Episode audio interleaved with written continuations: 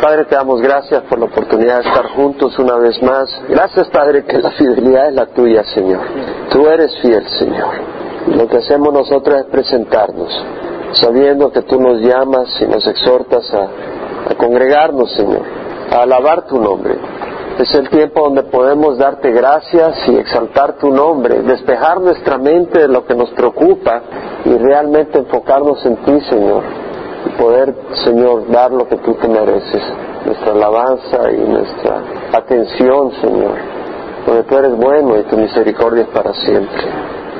Te ruego, Señor, que te muevas en la alabanza de nuestros corazones, que sea más que cantar con los labios, que nuestros corazones te honren y se regocijen, Señor, en tu presencia, para tener un buen tiempo, Señor, en nombre de Jesús. Amén. Estamos en el Salmo 72 Salmo a Salomón. Bueno, el título en el hebreo es Shelomó y algunos lo traducen de Salomón. En otras palabras, un salmo escrito por él. Aunque no dice salmo, pero escritura, oración, otros lo traducen para Salomón. O sea, escrito a favor del reinado de Salomón. En otras palabras, escrito por David cuando inauguró a su hijo como rey de Israel. Acuérdense de que Israel nombró a Salomón rey antes que muriera David, porque había un plan ahí para otro de los hijos de David ponerse de rey. Entonces David tuvo que tomar acción y nombrar mientras él vivía a Salomón como rey. Entonces, eh, lo más probable es que este salmo fue escrito no por Salomón, pero por David, como una oración cuando inauguró a Salomón. Sin embargo, no se cumple totalmente en Salomón. Hay partes que se aplican a Salomón, pero hay muchas que se aplican proféticamente al Mesías el reinado justo del Mesías. Ya sabemos que Salomón la regó muy bien. Dios le dio mucha sabiduría, pero terminó muy mal porque desde el principio se asoció con mujeres paganas, con sus estrategias políticas. Pero la estrategia política no funciona. La que funciona es la estrategia de estar unido al Señor y ser obediente a Él y Él nos protege.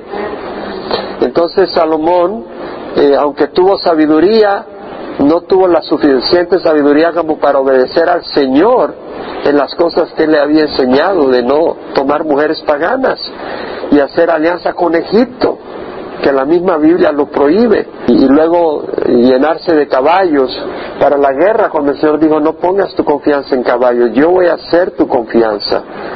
Entonces vemos el error de Salomón. No ha habido ningún rey que realmente haya reinado de una manera perfecta, agradable a Dios. David tenía un corazón agradable a Dios y, fue el rey que Dios tanto bendijo y se sintió, eh, por decir así, orgulloso. Hablaba de su siervo David, pero aún así, el único realmente que totalmente va a satisfacer a Dios es Jesucristo porque David ya vemos que cometió asesinato, cometió adulterio, mintió, traicionó a su, a su amigo, no solo a su amigo, sino a, la misma Itofel, que era su consejero, su, su nieta era de saber. Entonces le hizo eso a, no solo al hijo de, Urias, que era uno de los valientes, sino que al nieto de su consejero amigo, a la nieta. Salomón actuó muy mal. Veamos lo que dice, oh Dios, da tus juicios al rey y tu justicia al hijo del rey Oh Dios, da tus juicios al rey. Aquí está clamando. La palabra juicio es tus sentencias legales, tus decisiones. La, palabra juicio acá es mispat, es decir, la sentencia legal que da un juez, las decisiones que hace un juez, las ordenanzas que emite un gobernante. Y lo que está diciendo es, oh Dios, da al rey la sabiduría y la rectitud para saber juzgar justamente, que sepa distinguir entre lo que se debe hacer y lo que no se debe de hacer, que sepa distinguir qué está bien y qué está mal y castigar lo que está mal y premiar o honrar lo que está bien, promoverlo, protegerlo, o sea, juzgar como un juez perfecto y el único juez perfecto es Dios. Por eso dice, oh Dios, da tus juicios tus decisiones al rey. Y luego dice, y tu justicia al hijo del rey. Tu justicia, sedaka, es la rectitud, la imparcialidad, la honestidad, la rectitud moral, la veracidad, en otras palabras, el carácter del Hijo del Rey. Bueno, Salomón era rey, pero era también Hijo del Rey, Hijo del Rey David. Jesucristo es rey y es Hijo del Rey del Padre Celestial, amén. Entonces vemos el cumplimiento profético también en Jesucristo. Pero dice, da tu justicia al Hijo del Rey, y cuando está diciendo, da tu justicia, está diciendo, revístelo de rectitud, de que el Hijo del Rey, o sea, que el Rey, Salomón, y, en este caso, pueda ser un hombre recto, no solo hacer juicios justos, pero que sea un hombre moral, que sea un hombre veraz, no un hombre engañoso. Y veamos que dice, oh Dios, da. Es Dios la fuente de esas cosas. Y vemos la oración de David. O sea, el deseo de David acá es que el rey de Israel, que iba a ser después de él, fuera alguien justo y recto. Ese era su deseo. Los reyes, los gobernantes, los presidentes necesitan recurrir a Dios para gobernar. Dios no es eh, un invento de la iglesia bautista o Calvary Chapel. Dios es el Dios del universo. Y los reyes necesitan la sabiduría de Dios para gobernar con justicia, con equidad, con veracidad, con honestidad. Un presidente sin temor a Dios es un peligro. Es interesante saber cuál es el trasfondo religioso de los presidentes y de los gobernantes. Escuchaba hablando con con cierto pastor recientemente sobre la fe mormona y de acuerdo a la fe de, de los mormones, los mormones ellos van a ser dioses y van a gobernar en un planeta cada uno de ellos y los que no somos mormones vamos a ser sus siervos. Así que bueno, cosa difícil cómo gobernará un presidente que tenga esa manera de pensar. En Proverbios 29.4 dice, el rey con la justicia afianza la tierra, pero el hombre que acepta soborno la destruye. Está hablando de la rectitud. El hombre que acepta soborno la destruye. ¿Qué ha pasado en nuestros países en Latinoamérica? ¿Cómo han destruido los presidentes los países? países que han tenido riquezas enormes. Ustedes saben, no tengo que mencionar nombres de países, pero ustedes saben los países de donde venimos, que hay petróleo, que hay oro, hay plata. ¿Y qué ha pasado? Pobreza, injusticia, crimen. ¿Por qué? Porque los que han estado en el poder han buscado su riqueza. No han buscado hacer justicia, no han buscado ser rectos ellos y justicia en el pueblo. Proverbio 29:14 dice, el rey que juzga con verdad a los pobres afianzará su trono para siempre. Vemos el corazón de Dios hacia los pobres. Lo que está queriendo decir aquí, mis hermanos, es que un presidente tiene que tener sensibilidad para los pobres. Amén. Eso es lo que está diciendo. Y hablaba con cierto pastor recientemente y decía, ¿sabes lo que me preocupa a mí? Que estamos entrando en una modalidad, cierto grupo acá en Estados Unidos, donde la inmoralidad sexual es terrible, y sabemos que es terrible. El lesbianismo es terrible, es un pecado y, y trae destrucción, y es cierto. Pero ¿qué es la insensibilidad al pobre? Eso es terrible también. Y no lo estamos considerando muchas veces ciertos grupos. Dicen, bueno, pero es que fulano o mengano es cristiano, pero tiene corazón hacia el pobre, tiene corazón hacia el necesitado. Mira a los profetas menores y cómo profetizaban contra Israel por la insensibilidad hacia los necesitados. Entonces la insensibilidad hacia el pobre y al necesitado, hacia la viuda, hacia el huérfano, hacia el extranjero, es un pecado serio. Tenemos que ver en los líderes que van a gobernar nuestros países que tengan cualidades morales, pero también sociales y de justicia y de compasión hacia el necesitado. Amén. Lo estamos viendo, estamos dando un trasfondo bíblico que tiene ramificaciones para la vida diaria, ¿no? Proverbios 20-26 dice, Rey sabio avienta a los impíos y hace pasar la rueda de trillar sobre ellos. Esta es la Biblia que está diciendo que el rey sabio castiga la impiedad, castiga la maldad. Tiene que haber un castigo por la maldad. Oh sí, el cristiano debe ejercer compasión, Pero el gobierno, los gobernantes, las naciones tienen que tener un sistema legal que castigue la maldad, porque el ser humano tiene una naturaleza mala y el gobierno tiene que poner orden y tiene que castigar la injusticia y la maldad. Y si no lo castiga, hay un caos y una destrucción de, las sociedades. Ya en el libro de Romanos vamos a leer cómo el Señor habla en el Nuevo Testamento de que no en vano tienen la espada los gobernantes. El que está haciendo lo recto no tiene por qué temer, pero el que está actuando mal tiene que temer y ese es el propósito, que haya orden, protección. Entonces, es necesario castigar el mal. De hecho, en Romanos 12.9, vamos a continuar este domingo, Romanos 12.10, pero Romanos 12.9 dice, el amor sea sin hipocresía, aborreciendo lo malo y apegándonos a lo bueno. Entonces hay que aborrecer lo malo, no, no tolerarlo. Ahora, versículo 2, juzgue él a tu pueblo con justicia y a tus afligidos con equidad.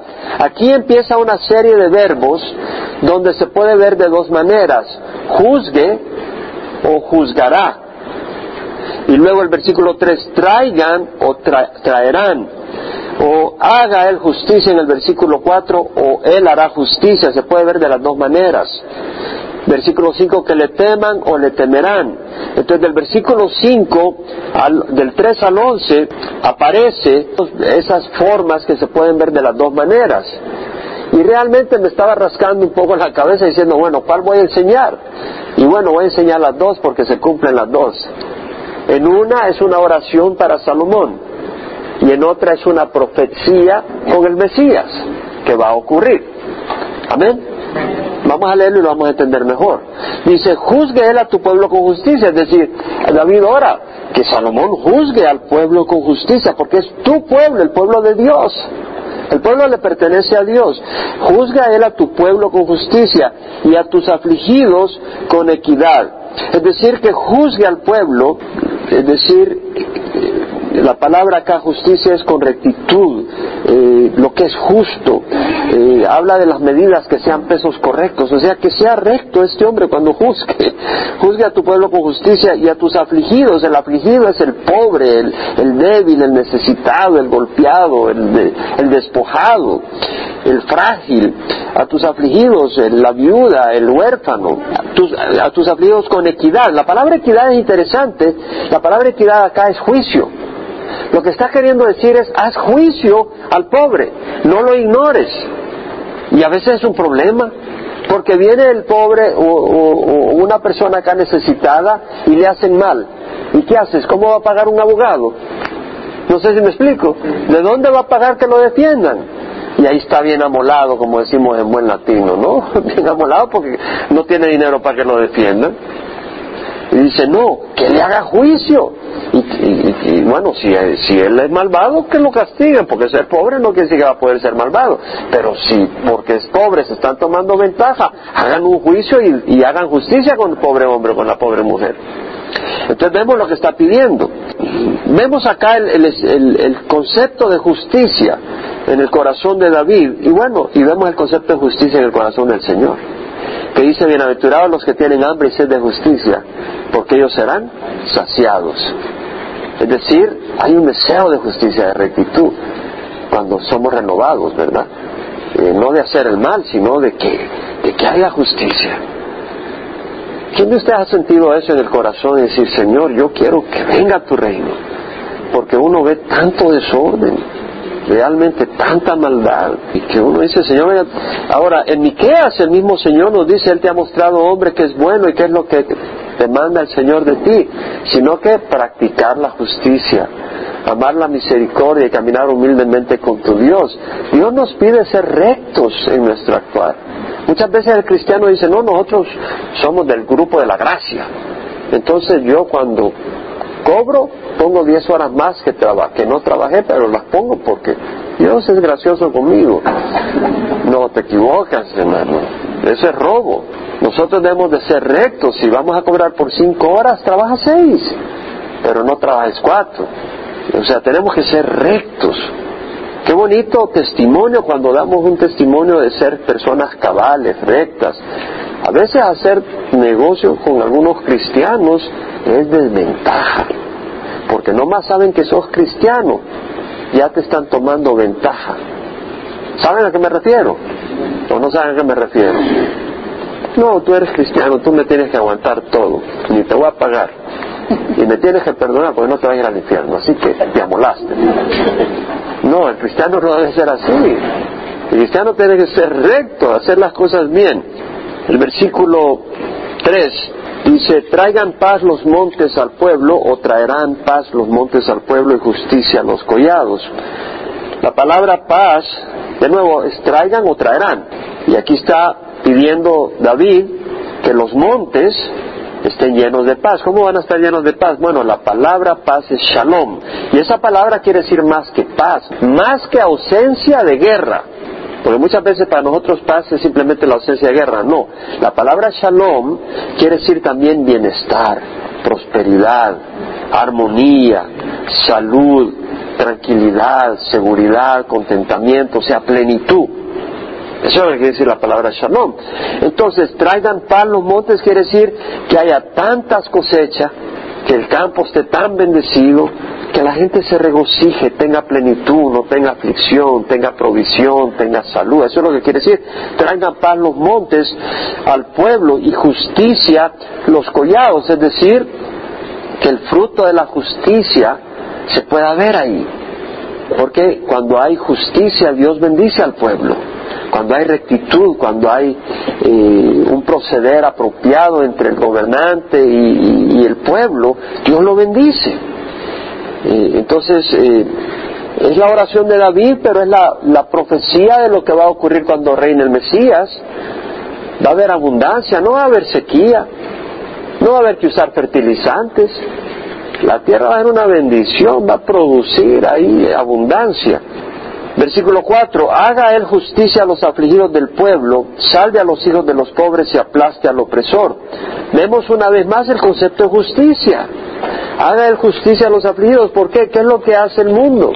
Si ve a alguien golpeado, le tira un par de patadas, se aprovecha. Así, si alguien está bien fuerte, no lo toca porque te va a morder. Pero si alguien está débil, pues a terminar de acabarlo. Si le quitaron 100 dólares, ah, pues yo le voy a quitar 10 porque es fácil quitarle. Esa es la manera de pensar del mundo. Yo sé que no es tu manera de pensar, espero que no sea tu manera de pensar. Pero el mundo no es así. Oh, ya, ya sabías de la fulanita. Fácil, se le quita el dinero. Baja a la tienda y cuando no está viendo se le quita bien fácil. Y hay man a quitarle las cosas, porque es fácil robarle. Haga el justicia a los afligidos del pueblo, salve a los hijos de los pobres y aplaste al opresor. Una vez más, el corazón de David, el corazón de Dios para el pobre. El Proverbio 14, 21 dice, el que desprecia a su prójimo peca. Cuidado de despreciar a alguien porque sea humilde. Santiago tiene palabras fuertes. Vamos a Santiago, capítulo 2. Hermanos míos, no tenga vuestra fe en nuestro glorioso Señor Jesucristo con una actitud de favoritismo, porque si en vuestra congregación entra un hombre con anillo de oro y vestido de ropa lujosa y también entra un pobre con ropa sucia, y dais atención especial al que lleva la ropa lujosa y decís, tú siéntate aquí en un lugar bueno, y al pobre decís, tú estate allí de pie, o siéntate junto a mi estrado, ¿no habéis hecho distinción entre nosotros mismos? Entre vosotros mismos y habéis venido a ser jueces con malos pensamientos. ¿Se da cuenta lo que dice Santiago? Y cuidado, hermanos, porque estamos entrando en una situación. Yo me quejaba con algunos y lo voy a decir aquí. Yo sé que se va a grabar y va a salir en la radio, pero bueno, lo vamos a decir. Tiramos la bomba. En los conciertos de cristianos, no son conciertos. Le llaman conciertos, yo no le llamo conciertos. Son reuniones de adoración, amén. Porque yo no creo de que tú vas a usar música de alabanza para o sea, es, es, una reunión de adoración si es alabanza cristiana, ¿o no, hermanos? Es una reunión de adoración cuando invitas a, un siervo, a, Jesús Adrián Romero, Marcela Gándara o Marcos Witt. Es para adorar al Señor, no es para mover las piernas y, y saltar y gritar, es para alabar al Señor, para adorar al Señor. Entonces, cuando tienes una reunión de esas, si tú vienes y dices, bueno, para entrar tienes que pagar el lugar más, más allá, allá, como que dice, entre los palos, cinco dólares. Pero el de frente son 100 dólares, ¿verdad? ¿Qué estás haciendo? Que solo el rico puede pasar a frente, a tener una posición privilegiada en la adoración. Es como decir en la iglesia, bueno, los que pagan 10 dólares pueden estar al frente. Bueno, nadie te quiere ver a mí, pero pongamos que van a ver a Chuck Smith. Los que, los que, los que pagan 10 dólares pagan al frente y los que pagan uno en la última fila. Pero se está comercializando la cosa y estamos haciendo distinción sin darnos cuenta. Y tenemos que tener cuidado. Capítulo 72, verso 5. Que te teman mientras duren el sol y la luna por todas las generaciones. Aquí es primera vez, en, el versículo 1 dice, oh Dios, da tus juicios. O sea, segunda persona, tú. La tercera persona, él. Entonces, eh, cuando se refiere al rey, habla en tercera persona, pero cuando se refiere a Dios, le habla a ti, a tú. Entonces aquí está hablándole a Dios. Que te teman mientras duren el sol y la luna por todas las generaciones. A menos que haya un cambio gramatical y se esté refiriendo al rey, pero realmente su cumplimiento no sería con Salomón, sino con el Mesías. Que teman al Mesías mientras dure el sol y la luna, o sea, siempre está diciendo, por todas las generaciones. Entonces no puede estar refiriendo a Salomón, está refiriendo al Mesías. Y temer quiere decir tener esa reverencia, ese, ese entendimiento del poder del Mesías. Es como el fuego. A mí me gusta el fuego, pero lo respeto, tengo cuidado. ¿Por qué? Puede incendiar la casa, me puedo quemar. Es algo hermoso de ver, pero no vas a jugar con él. Dios es algo hermoso de conocer, pero no creas que puedes jugar con Dios, amigo que te teman mientras duren el sol y la luna, por todas las generaciones. Versículo 6, descienda él como la lluvia sobre la hierba cortada, como aguaceros que riegan la tierra. Es decir, descienda el rey, que el rey sea como lluvia, que el, gobierno del rey sea refrescante. ¿Quién puede decir, amén, el gobierno nos refresca? Ojalá, no, no quiero hablar de política, pero digo, bueno, qué bonito sería poder decir eso, ¿verdad? Nuestro gobierno, qué refrescante es. Pero un día se va a poder decir cuando venga el Mesías.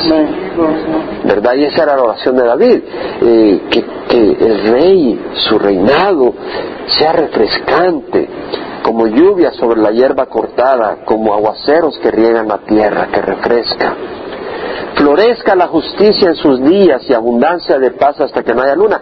¿Se da cuenta el deseo de Dios de que haya justicia?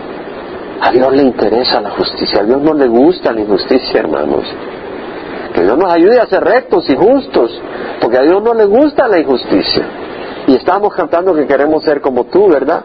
Entonces queremos ser justos y rectos. Florezca la justicia. La palabra florezca es, o sea, como una flor que embellece. Los que fuimos al desayuno de varones y fuimos a caminar por, por el mar, qué flores más lindas las que veíamos. Eso fue precioso, ¿verdad? Unas flores pero maravillosas. Qué lindo, eso pero era para quedarse a verla. Y eso es lo que es la justicia a los ojos de Dios, en el pueblo de Dios. Es un, un jardín de flor. Pero cuando ve el resto del mundo que no hay justicia, es un desierto, plantas marchitas y abundancia de paz, paz, shalom, prosperidad, armonía, paz. Bueno, eso lo ofrece el Señor, porque Él es el príncipe de paz, ¿no? Aunque perdemos la paz, ¿quién de ustedes pierde la paz de vez en cuando? ¿Quién de nosotros perdemos la paz? A cada rato, ¿cierto? Por eso tenemos que reconectarnos con el Señor, porque la paz no la vamos a encontrar en las circunstancias. La paz no la vamos a encontrar estando solos, aislados, pensando en nuestro problema. La paz la vamos a encontrar cuando venimos acá y venimos a estudiar la palabra y meditamos en la palabra del Señor. La paz la vamos a encontrar cuando vamos a clamar al Señor y empezamos a entrar en contacto con Él. O ponemos una alabanza y empezamos a alabar al Señor. Porque nos estamos conectando con el príncipe de paz y el Espíritu. La paz la vamos a encontrar cuando estamos leyendo la palabra de Dios. ¿Sabe por qué? ¿Quién inspiró la palabra de Dios? ¿Y la palabra de Dios es para quién? Para nosotros, para el pueblo de Dios. Entonces, ¿quién va a honrar esa palabra? Cuando nosotros decimos, papá, yo quiero alimentarme de ti, y empiezo a leer esa palabra, aunque usted esté leyendo las genealogías, ¿sabe quién le va a bendecir su corazón? El Espíritu Santo. El Espíritu Santo va a empezar a bendecirlo. ¿Por qué? Porque esa palabra tiene promesa de bendición. Dios ha dicho que su palabra no regresa vacía. Y sabemos que la palabra de Dios Toda escritura es inspirada por Dios. Toda escritura. ¿Qué quiere decir? Que tiene el Espíritu Santo. El Señor dijo, las palabras que he hablado son espíritu y son vida. Jesús vino para que tuviéramos vida y la tuviéramos en abundancia. ¿Quiénes han venido a la oración el martes? ¿Cómo nos sentimos después de la oración comparado con al principio de la oración? ¿Hay diferencia o no hay diferencia? Hay una gran diferencia. La oración nos ayuda porque nos estamos conectando con el Señor. Domine Él de mar a mar y desde el río hasta los confines de la tierra. La palabra dominar quiere decir gobernar, tener dominio, subyugar, tener autoridad, poder sobre alguien. Domine Él de mar a mar y desde el río hasta los confines de la tierra. Desde el río está hablando del río de Éfrates. Y de mar a mar se está refiriendo al mar rojo hasta el mar Mediterráneo. Bueno, ¿de dónde sacó eso? Éxodo 23, 31.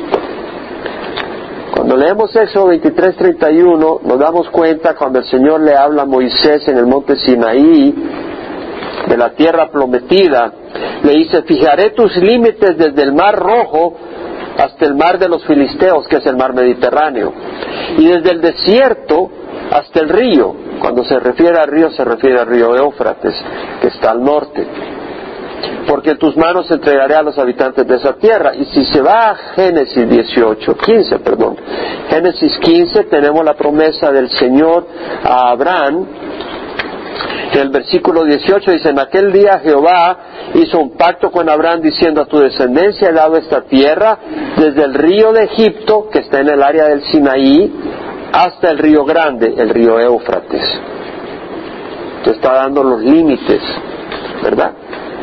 está desde el río de Egipto al sur en el Sinaí hasta el Éufrates al norte este y desde el Mar Rojo hasta el Mar Mediterráneo. Está dando toda el área eh, que le está dando. Entonces, bueno, acá dice, domine él de mar a mar. Salomón extendió el reino que heredó de David, pero el reino completo de mar a mar en el sentido de todos los mares y las tierras y las islas comprendidas en ellos y entre ellos van a ser dominados por el Mesías, el reinado universal. Dobléguense ante él los moradores del desierto y sus enemigos laman el polvo. Es decir, dobléguense o que se doblegarán. Está pidiendo aquí eh, la sumisión de, de los enemigos para Salomón, pero también es una promesa, una profecía de lo que ocurrirá cuando venga el Mesías. Cuando habla de los moradores del desierto, bueno, son los nómadas. Bueno, los nómadas andan de un lugar al otro. Es difícil controlar a un pueblo que anda nómada. Hoy los agarras aquí, pero se te fueron y ahora ¿dónde los hayas? Y dice, no, no, dobléguense, estén bajo tu control, aún los que andan de arriba abajo, nómadas en el desierto, aún las bestias del desierto. Dobléguense ante él los moradores del desierto y sus enemigos laman el polvo. Es un síntoma, una expresión para decir que estén totalmente rendidos. O sea, están sin ninguna autoridad, ningún poder, ninguna valentía, ninguna arrogancia, que estén totalmente sumisos. Eso es lo que está diciendo.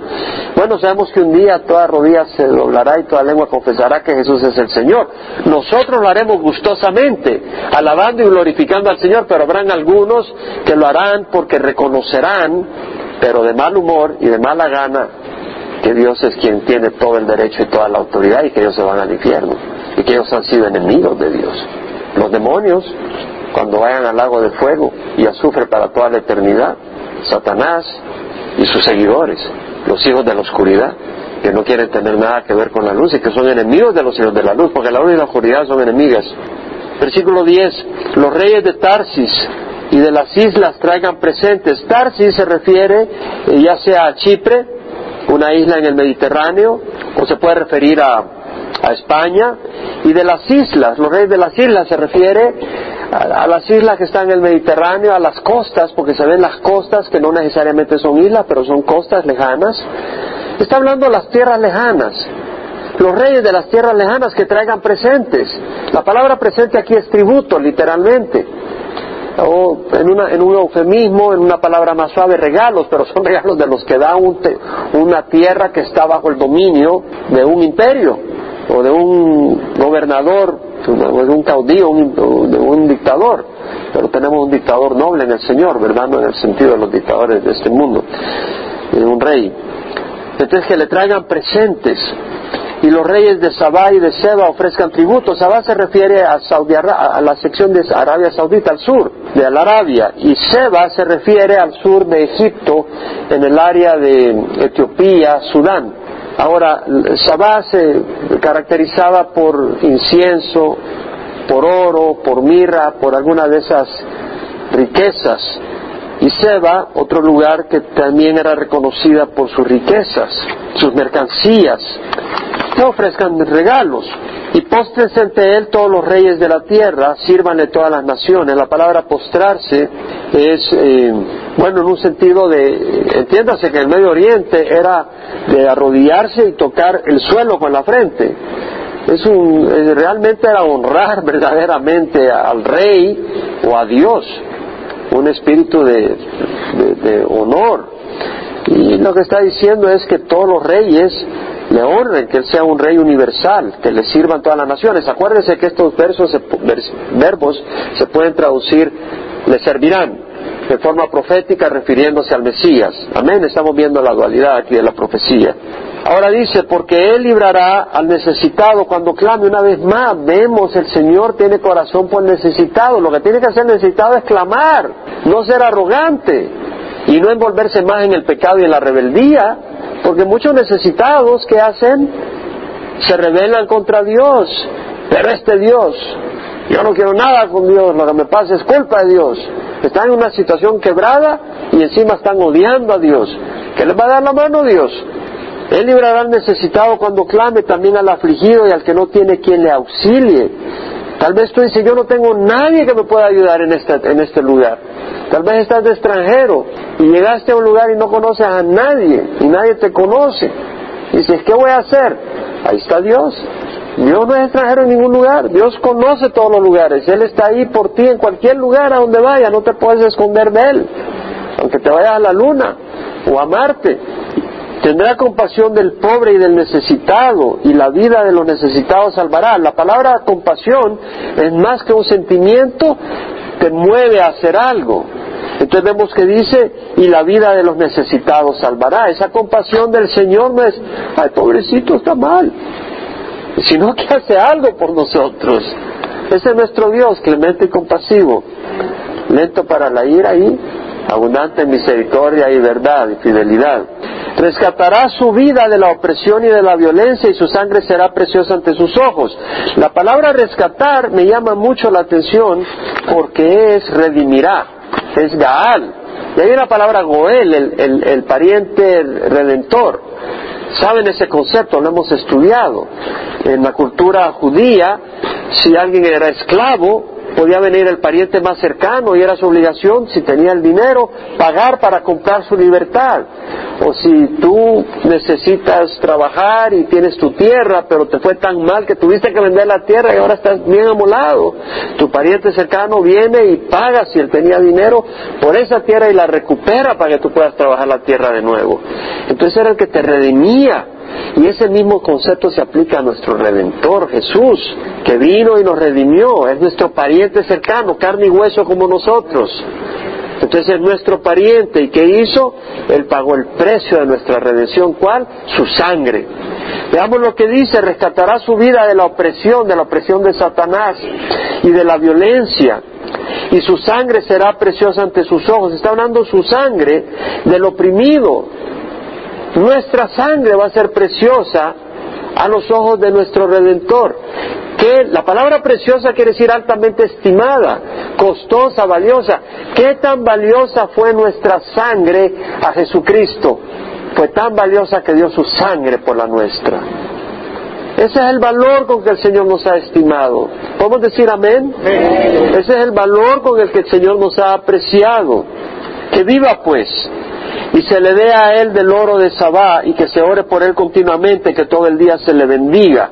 Está aquí hablando de Salomón, supuestamente que él gobierne con justicia y sea como lluvia para la tierra y sea justo y recto. Bueno, sabemos que hizo justicia, pero su moralidad se vino para el suelo con su idolatría también, pero Vemos el deseo acá que se le dé oro, o sea, que se le honre, que se le dé oro de Sabá, que se le honre, que se le dé riquezas y se ore por él continuamente. Por supuesto, por Jesús no tenemos que orar, orar pero podemos alabarle, porque la oración es comunicación con Dios en relación a alguien.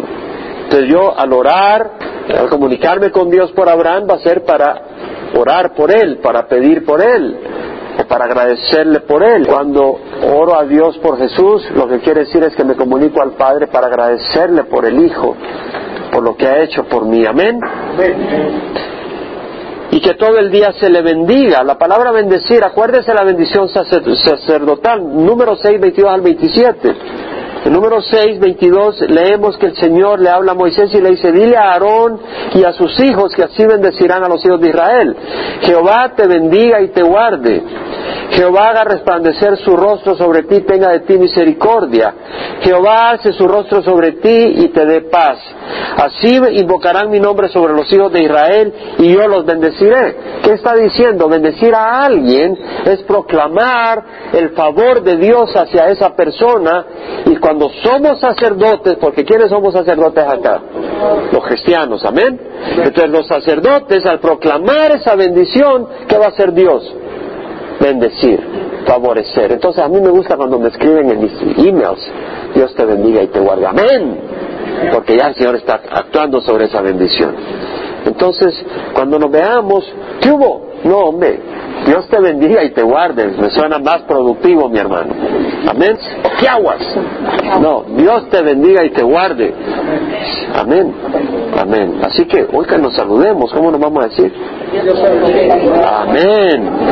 Entonces dice, hay abundancia de grano en la tierra, en las cumbres de los montes, su fruto se mecerá como los cedros del Líbano. Es decir, cuando haya justicia, cuando el Señor reina, va a haber abundancia, va a haber comida, si no hay problema. Sea su nombre para siempre, que su nombre se engrandezca mientras dure el sol, o sea, que su nombre sea honrado siempre, sea tomado en cuenta siempre. El nombre de Jesucristo vive para siempre, hermanos. Vive para siempre.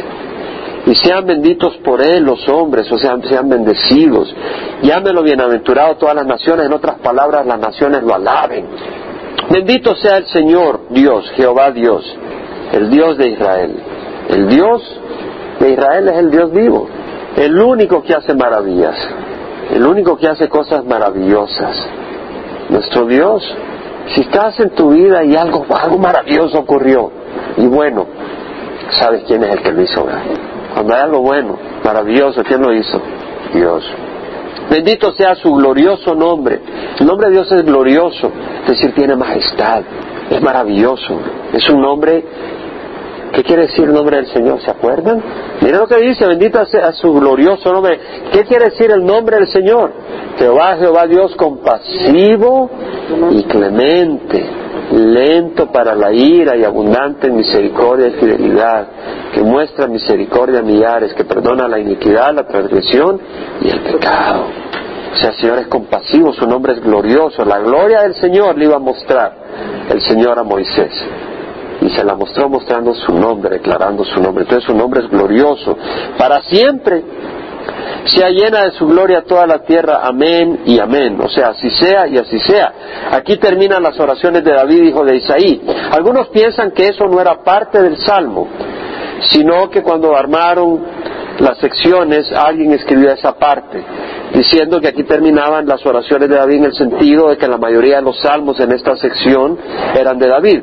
Otros piensan de que este fue el último salmo que escribió David, aunque no es el último que aparece en el, libro de Salmos, pero que probablemente eh, en cuanto a tiempo que lo escribió fue el último que ha escrito, no sabemos, creo que no es de vital importancia. Lo que sí es importante es reconocer de que esperamos un reino donde va a haber justicia, donde va a haber rectitud en el milenio. Y hace un par de días estaba meditando en el Salmo, eh, perdón, Apocalipsis 19, 6 y 7, donde dice Juan, oí como la voz de una gran multitud, como el estruendo de muchas aguas y como el sonido de fuertes truenos que decía, aleluya, porque el Señor nuestro Dios Todopoderoso reina. Qué bonito va a ser cuando reine el Señor, qué bonito va a ser cuando reine Jehová. Cuando el Señor sea el que esté reinando, todopoderoso, nuestro Dios todopoderoso reine. Entonces dice, aleluya, porque el Señor nuestro Dios todopoderoso reina. Regocijémonos y alegrémonos y démosle a Él la gloria. ¿Por qué le vamos a dar la gloria? Porque Él ha llevado a la humanidad a ese momento donde Él viene a reinar, no lo ha destruido, ha tenido compasión y ha sacado un pueblo que va a venir a reinar con Él. Y a la vez han abierto los ojos de algunos que durante la tribulación están ahí y se han arrepentido. Y ellos van a poder estar ahí. Entonces, regocijemos y alegremos y démosle la gloria, porque las bodas del Cordero han llegado y su esposa se ha preparado. Y a ella le fue concedido vestirse de lino fino, resplandeciente y limpio, porque las acciones justas de los santos son el lino fino. Es decir, la novia está hablando de la esposa, ¿verdad? Enamorada de su esposo que viene, así como lo he dicho ya muchas veces, como en este mundo, en este cuerpo físico, eh, uno ansía a su pareja, ¿no? Y, ese momento especial, eh, tan precioso, ¿no? Pero como seres creados por Dios, eso solo es una pequeña sombra de lo que nuestro ser anhela realmente y tendrá en plenitud cuando veamos a nuestro amado Jesús. ¿Quién puede, ¿quién puede entender esto? ¿Quién puede decir amén? ¿Quién puede recibir esto? Entonces, si lo recibimos, nuestra vida cambia. Porque si tienes fe, es decir, si crees eso, tu vida cambia. Porque tú no vas a despreciar un banquete por tres gomas de mascar.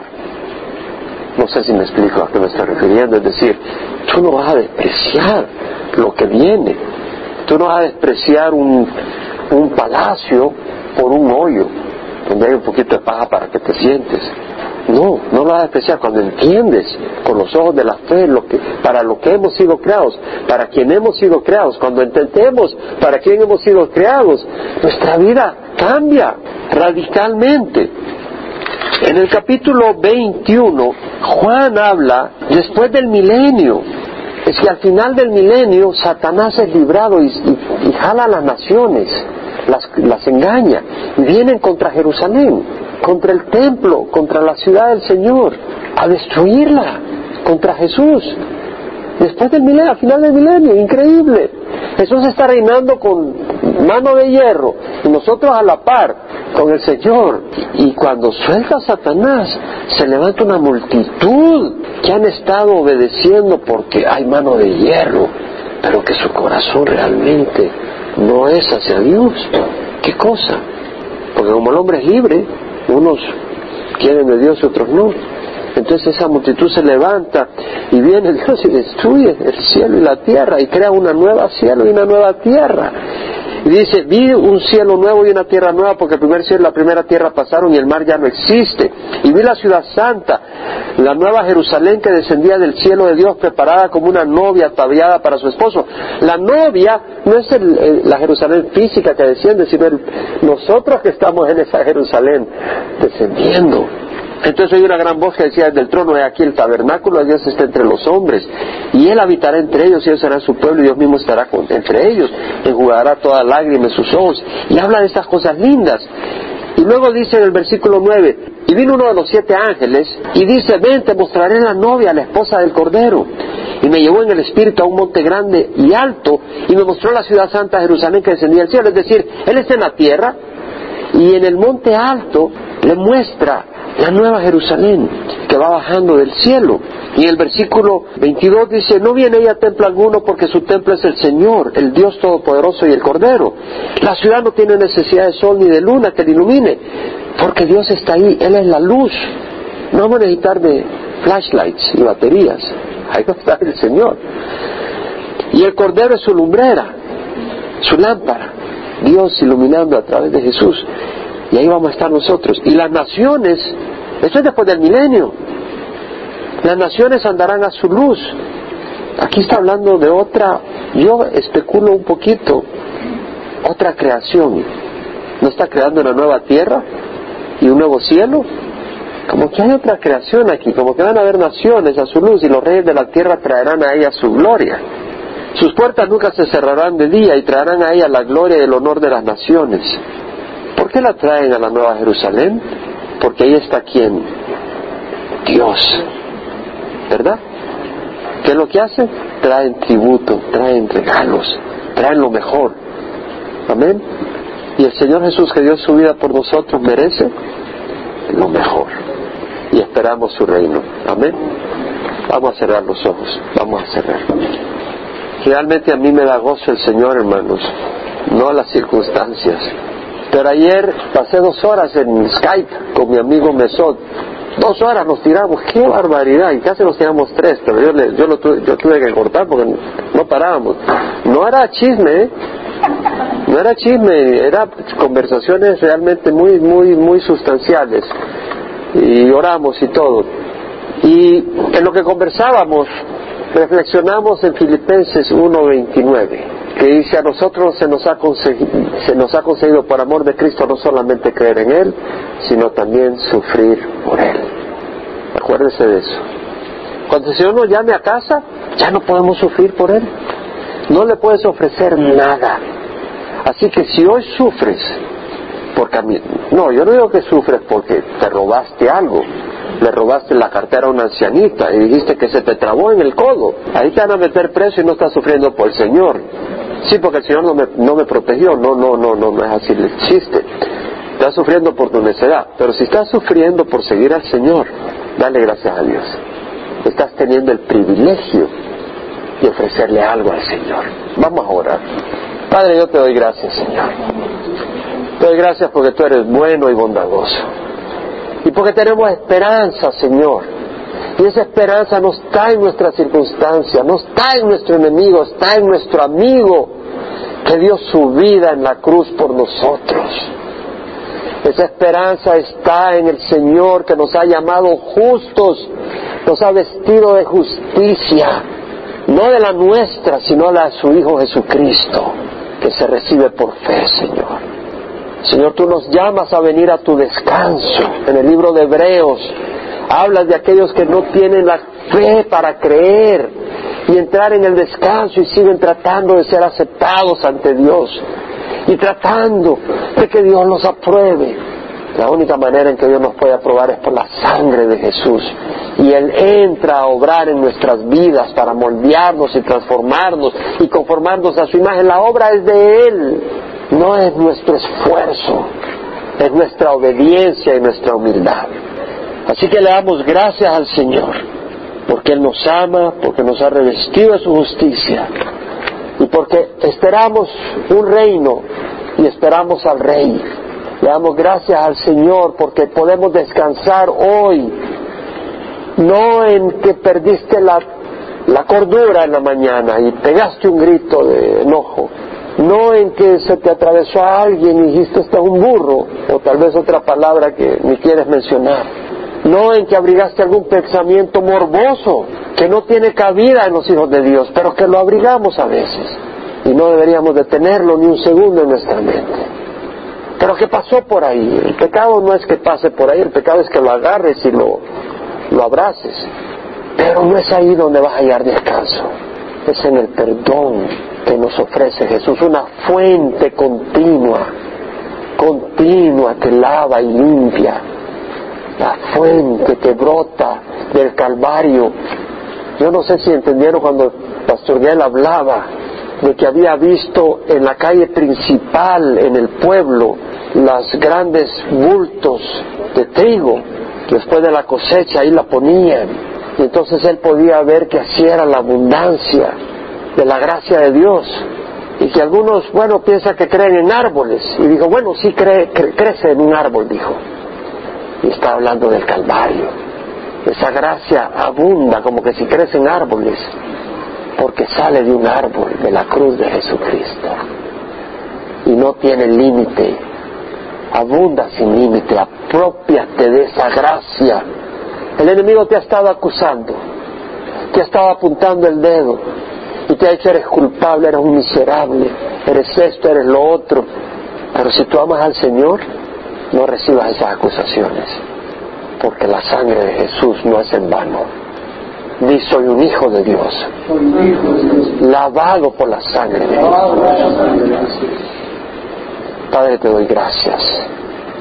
Y que con esa convicción salgamos hoy regocijándonos, descansando en tu justicia y en tu obra. En nombre de Jesús. Amén y amén.